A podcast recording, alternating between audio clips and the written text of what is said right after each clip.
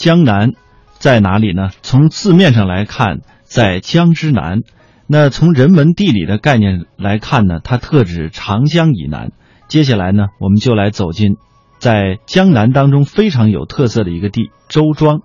周庄呢是在上海和苏州之间，这是一个典型的江南水镇。在这儿拍过的各种电影和电视剧就有四十多部。周庄有这样的说法：镇为泽国，四面环水。它的河流呈井字形，是从镇中穿过的，有这样的一种这个概括，叫做咫尺往来皆须舟楫。所以说，小小的周庄啊，一共有十座四百年至八百年历史的古桥。周庄镇呢，已经有九百年的历史了。镇内的河流多为井字形，镇中的桥梁也非常的多。这其中历史在四百年以上的古桥啊，就有八九个。明代时，这里住着江南首富沈万三。这沈万三啊，富的当时让朱元璋都是非常的羡慕。他个人出资修了南京明城墙的三分之一。沈万三呢，在各地都有自己的很多产业，但是他始终把周庄作为他的根基。这里唐风有遗韵，宋水依依，呃，尤其是这个下过雨的江南啊，可以说是碧玉周庄。千年的历史沧桑和浓郁的吴地文化韵律的周庄，以其灵秀的水乡的风貌、独特的人文景观、质朴的民俗风情，成为东方文化的瑰宝。当然，作为中国优秀文化杰出的代表，周庄成为吴地文化的摇篮，这里也是江南水乡的典范。那关于周庄有这样一段故事，话说在一九八四年的时候。在美国留学的陈逸飞以周庄的双桥为素材，创作了一幅一幅题为《故乡的回忆》的油画，连同他的其他三十七幅作品，在纽约的十月金秋，美国西方石油公司董事长阿曼德·哈默画廊展出，就引起了轰动。尤其是那些运用油画和传统的中国水墨画手法创作的作品，描绘了姑苏的小桥流水、江南的田园风光，将美国观众带到了神话般的境地。美国的权威杂志《艺术新闻》发表了题为《向西方潮流大胆挑战》的评论，专门介绍了陈逸飞的艺术成就。在当年的十一月，阿曼德·呃哈默在访问中国的时候啊，将陈逸飞的那幅《故乡的回忆》高价购下，作为礼物送给了邓小平同志。不知道为什么哈默为什么会选择中国的土特产品，呃，作为礼物送给中国领导人作为礼物？但是这也正是一种选择，才使中国人真正知道了周庄。说过了周庄，我们再来说说西塘。从建镇开始，西塘度过的时间大概有六百年，在江南的水乡古镇当中算是短的。不过，完整的明清建筑的确是江南水乡古镇当中非常难得一见的。虽然建镇只有六百年，但是几乎所有的人都称其为活着的千年古镇。西塘历史悠久，人文资源丰富，自然风景优美，是古代吴越文化的发祥地之一。早在春秋战国时期，就是吴越两国的相交之地。故有吴根月角和月角人家之称，在唐宋时期就形成了村镇。到了元明时代，西塘凭借鱼米之乡、丝绸之府的经济基础和水稻之便，发展成一座繁华富庶的大集镇。呃，米市、食品还有制陶业等行业在当时都相当的发达。西塘与其他水乡古镇最大的不同在于，古镇中临河的街道都有廊棚，总长近千米，就像颐和园的长廊一样。在西塘旅游，雨天不淋雨，晴天太阳也晒不到。二零零一年，西塘被联合国列为世界文化遗产预备清单。相传春秋时期，吴国的伍子胥兴水利，通盐运，开凿伍子塘，引胥山以北之水直抵境内，故西塘被称之为是胥塘。因为西塘地势平坦，一马平川，又称为平川或者是斜塘。在唐开元年间就已经建有大量的村落，人们沿河建屋，依水而居。南宋时村落建成规模，形成了市集。元代开始依水而市，渐渐形成了集镇，商业开始繁盛起来。明清时期已经发展成为江南手工业和商业的重镇。春秋的水。唐宋的镇、明清的建筑、现代的人，是对西塘最恰当不过的形容。在唐开元年间就已经建有大量的村落，我们刚才介绍了，他们是沿河建屋，依水而居。到了宋代的时候呢，形成了规模，形成了集市。元代开始依水而市，慢慢的又形成了集镇，商业开始繁荣起来。所以呢，还有对这里最恰当的形容，呃，就是我们刚才提到的这句：春秋的水，唐宋的镇，明清新的建筑，现代的人。那么介绍完了西塘之后啊，离它不远有一个地方叫同里镇，这也是江南六大名镇之一，位于太湖之畔、古运河之东的苏州市吴江区。它建于宋代，至今已经有一千多年的历史了，是名副其实的水乡古镇。距苏州市十八公里，距上海八十公里，是江南六大著名水乡之一。面积呢达到三十三公顷，五个湖泊环抱，有网状的河流将镇区分割成七个岛。古镇非常的优美，而且镇外是四面环水的。它也是江苏省最早也是唯一将全镇作为文物保护单位的古镇。一九九五年被列为江苏首批历史文化名镇，一九九八年水乡古镇和退思园被列入了世界文化遗产预备清单。既然我们把脚步停留在了江南，接下来我们就来感受一下江南的风韵。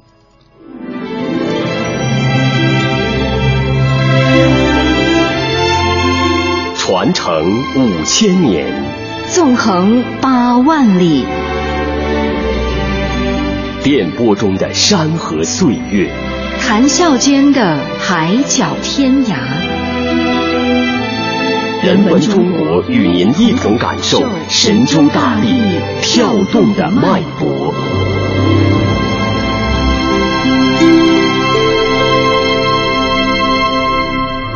在中国偌大的地理版图上，也许你很难找到另一个像江南般的所在。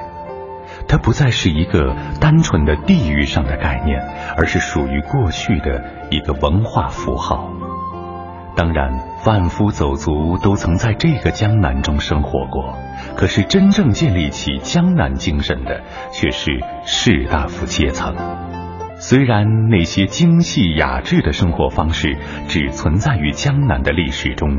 虽然今日的江南风情不过是江南文化在漫长崩塌岁月里留下的一个残骸，但我们依然可以在时空交错的今天，循着那些承载了江南灵魂的遗迹，去怀想它曾经的风雅与美丽。然而，何处是江南？按照大多数中国人的理解，江南就是长江以南的地区。但是杜牧写过这么一句：“落魄江南再歌行，十年一觉扬州梦。”看地图，扬州明明就在江北，但事实上，那时的扬州虽然身处江北，却仍代表的是江南文化。唐代的江南往往都指向扬州。但明清以后，直至近代，扬州的文化心理被苏杭超越，江南代表地位不保，这下成了真真正正的江北了。由此看出，在历史上，江南一词所代表的地域范围也一直在变化。经济的发展，文化心理的变化，使江南越缩越小。原来“江南”这个名词从来就是个概念化的、模糊的、众说纷纭的。大多数江南人都不会说明自己究竟是来自江南的哪里。文人墨客也一样。白居易忆江南，最忆是杭州，其次忆吴宫，就是今天的苏州。后来还顺道忆了回九江。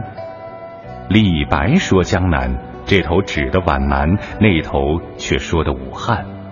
东坡写江南，一会儿写无锡，一会儿到常州。在他们眼里，江南就是个相对于北方的地方，是个杏花春雨的温柔富贵乡，是吴侬软语，是小桥流水，是心中的桃花源。不管作为地域范围也好，作为概念也好。文学形象也好，反正江南都是处于中国人的独一份儿。有句话说的最贴切，在诗人眼里，江南就是江南。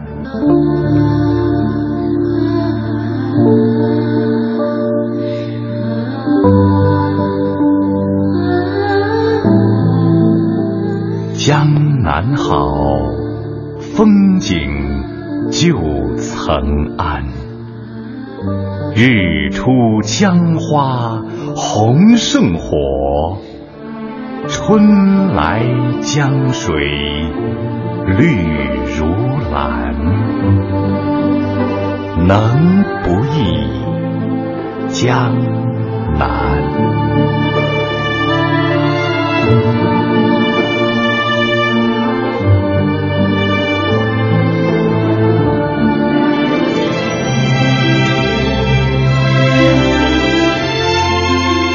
传承五千年，纵横八万里，电波中的山河岁月，谈笑间的海角天涯。人文中国与您一同感受神州大地跳动的脉搏。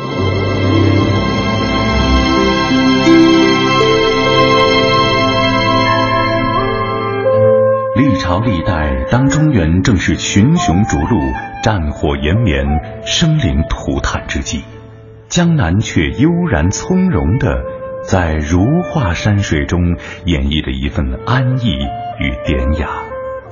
这份来自骨子里的温柔安乐，为后来许多的落难王朝打下了再次偏安的伏笔。春去秋来，花开花落。江南的四季，在无数诗人的凝视下，继续它的风华绝代。千里莺啼绿映红，水村山郭酒旗风。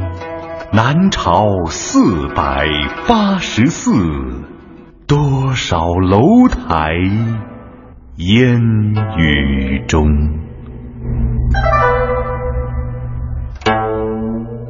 杜牧的《江南春》当然是江南春天的一幅大写意。傍水的村庄，意味着青山的山郭，迎风招展的酒旗，掩映于春雨中的屋宇和重重的庙宇，这是江南常见的美丽景象。现在我们所说的山水园林城市，或者是和谐家居，应该还比不上江南的从前的模样。春天是江南踏青的好时节，草长莺飞的日子，去西递、宏村、周庄、同里这些尚存江南韵味的古镇里溜达溜达，用心嗅到江南从前的味道，而烟雨江南的体验。更有一番别样心肠。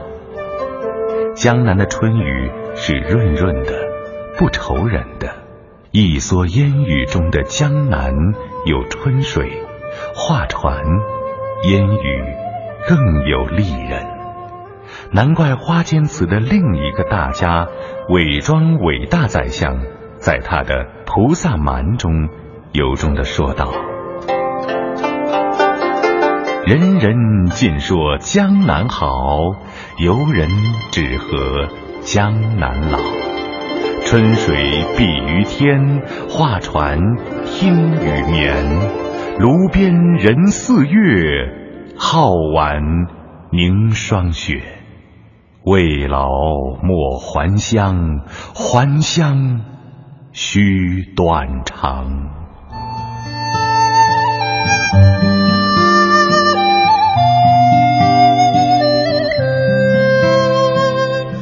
仲春时节，江南的梅子还青还小，而风和日丽的天气便总氤氲在交错的河道和小镇上，更有弥散开的早晨与黄昏时薄薄的炊烟。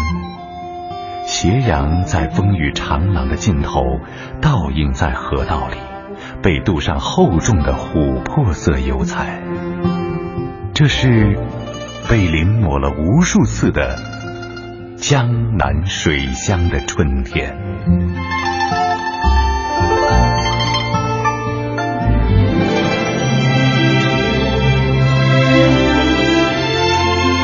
传承五千年，纵横八万里，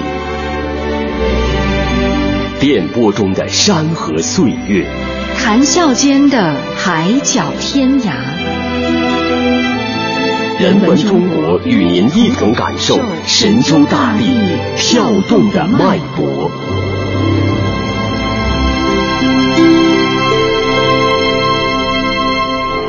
送。孟浩然之广陵，李白。故人西辞黄鹤楼，烟花三月下扬州。孤帆远影碧空尽，唯见长江天际流。当年，李白写下“烟花三月下扬州”的诗句，无意中给扬州做了一个流传千年的经典广告。许多人都觉得扬州一定是个繁花似锦的去处，要不然，隋炀帝怎么舍得大好江山，不远万里跑到这里断头救路？就连扬州人说话。也像吃糯米粽子一样，粘稠蜜汁，齿颊生香。于是，龙舟浩荡，沿河直下，大运河畔垂柳依依，婀娜多姿。大皇帝站在船头，望见两岸春色，晚明朝拜，龙颜大悦。自打隋炀帝在这里修凿大运河与长江后，扬州就成为连接中国南方与北方的交通要道。从唐代开始，直到清代，扬州始终灌溉云屯，商贾云集，有权有钱有势的人都在这儿扎堆儿，随之而来的就是扬州引领着饮食起居、舞榭歌台、衣饰犬马。才子佳人、帮闲食客、名词艳曲的时尚潮流。扬州这两个字，单单是声调上就已经开始要歌唱了，更何况它曾经的历史地位是那样的绝无仅有。随着在中国古代历史上代表着一个无法复制的鼎盛王朝的大唐。把扬州推向了扬州城市发展的顶点，唐朝时的扬州就成为江南的代名词。这里是大唐版图上东南部最大的商业城市与对外贸易港口。在那时的扬州，你随处可以见到一日散尽千金的款爷，扬州人觉得稀松平常。就连韦小宝做梦都想腰缠十万贯。骑鹤下扬州，只是美人也有迟暮的时候。二十世纪初，铁路开通后，扬州的地位便随之一落千丈，并且一度萧条到了极点。而从前的运使、河都、英石商户、巨商乡绅，也随之纷纷迁到了上海及天津等洋租界。那时的扬州，就像一个哀伤的弃妇，守着那条日渐干涸的运河，只有回忆，接连不断的回忆。而早在这一历史必然的变故到来之前，世界上最繁华的都市之一的扬州，就已经遭遇了一次灭顶之灾。